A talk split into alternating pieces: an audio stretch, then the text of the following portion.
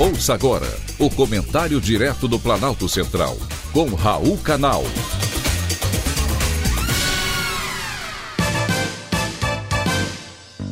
Queridos ouvintes e atentos escutantes, assunto de hoje é democracia ameaçada.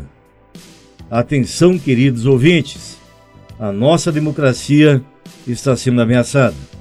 Vocês devem ter acompanhado a polêmica causada pela condenação do deputado Daniel Silveira a oito anos e nove meses de prisão por proferir ofensas e ameaças contra alguns ministros do Supremo Tribunal Federal.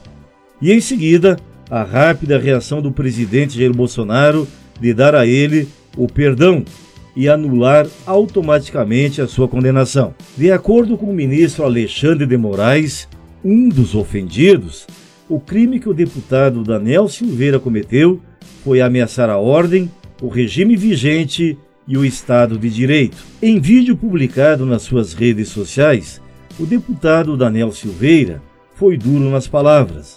Há ofensas como menino mimado, bosta, covarde e ameaças como que o povo entre no STF e agarre Alexandre de Moraes pelo colarinho e sacuda a cabeça de ovo dele. Ofensas que provocaram risos da vice-procuradora-geral da República, Lindora Araújo, presente no julgamento. Essa é a primeira vez na história da justiça brasileira que o juiz, que é vítima, acusa, julga, condena e executa a pena. Sem contar o tamanho da pena, inédita na Suprema Corte. Em que pese as palavras um tanto quanto duras do deputado, tenho certeza que muitos brasileiros pensam e sentem exatamente a mesma coisa, e eu me incluo entre eles. E aí eu pergunto: onde fica a liberdade de expressão? Para o ministro Alexandre de Moraes, a Constituição não garante liberdade de expressão como escudo protetivo para discurso de ódio contra a democracia e contra as instituições. Garante sim, ministro. Então, por que os professores Jones Manuel, candidato a governador, e Mauro Iazzi, da UFRJ, ainda não foram presos? Em encontro do PCB, Jones Manuel fez um discurso de ódio contra os ministros do STF.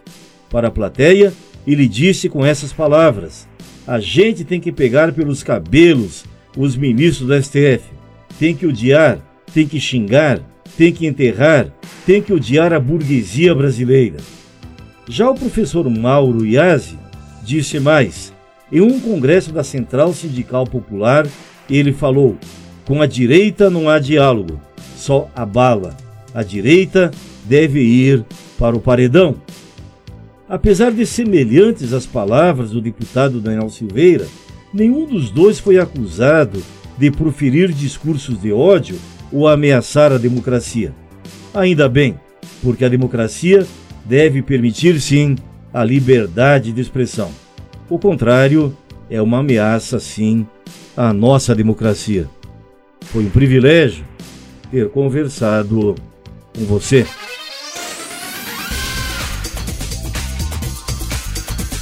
Acabamos de apresentar o Comentário Direto do Planalto Central, com Raul Canal.